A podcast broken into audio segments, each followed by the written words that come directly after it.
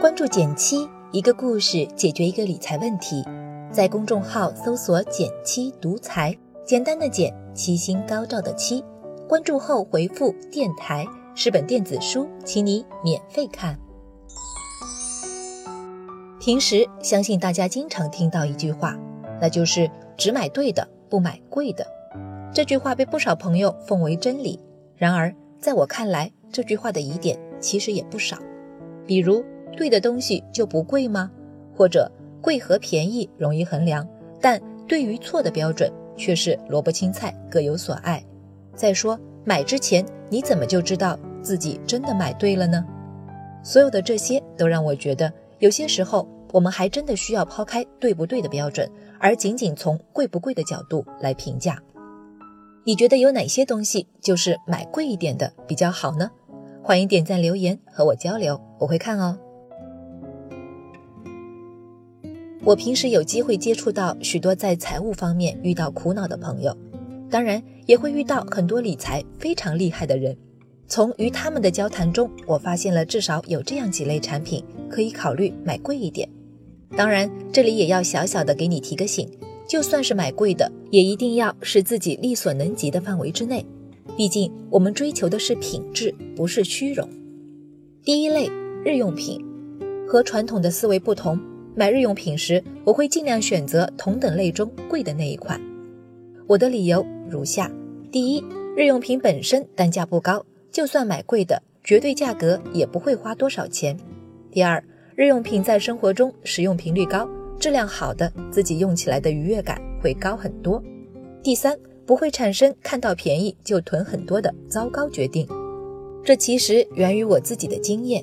曾经有一次，我买了一款很贵的抽纸，事实上它也不是真的有那么贵，也就比普通抽纸贵十六块钱，但已然是最贵的一款了。我回家一用，特别柔软，而且一张的吸水能力顶普通的两三张。也绝对不会掉纸屑，无论从使用的感觉和实际的耐用程度来看，都要胜过便宜的纸巾。另外，我也听一个理财达人跟我说过，看一个人的生活品味是高还是低，并不是看他外在穿什么，而是看他在自己的浴室用什么样的毛巾。因为在别人都看不到的地方追求品质的人，才是真正有品位的人。第二类，衣服、鞋子，其实。不知道你有没有观察到，身边那些真正穿着精致、让人赞叹的人，大多数并不是购物狂，他们往往有自己的风格、自己的色系，并不会随意尝试潮流款。这些衣服得贵的有理，质感、剪裁、舒适度等都让他们满意。这里可以跟你分享一个很有意思的方法：当你准备去买某类衣服的时候，穿上你现在有的这类衣服中最得意的那一件去挑衣服。这样你会发现，很多看上去很喜欢的，但实际不怎么适合你的衣服，被自己原有的衣服比了下去。既然都不如我自己的衣服，又何必买呢？第三类食品，和健康挂钩的东西肯定要高品质。可是，到底什么食品算是高品质呢？我想，新鲜的、天然的应该比较好。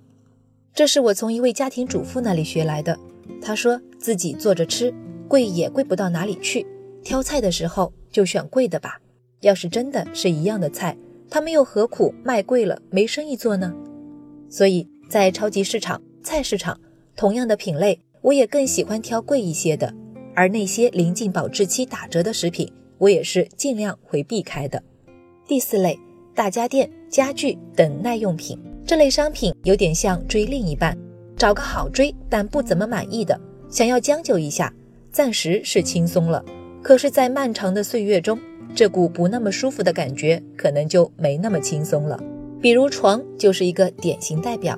我们公司一个同事就说，人这一辈子有三分之一的时间都在这上面待着，买一张高档一些的床及床垫，也算是天天犒劳自己的好方式。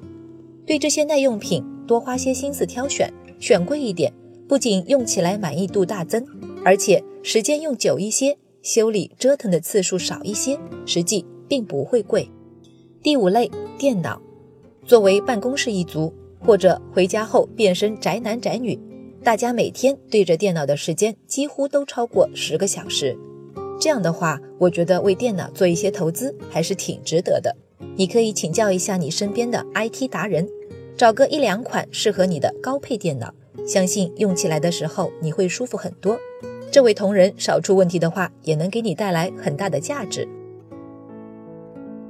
有时候买的东西觉得便宜，就可能会囤很多没用的东西，或者用起来不够珍惜，甚至浪费。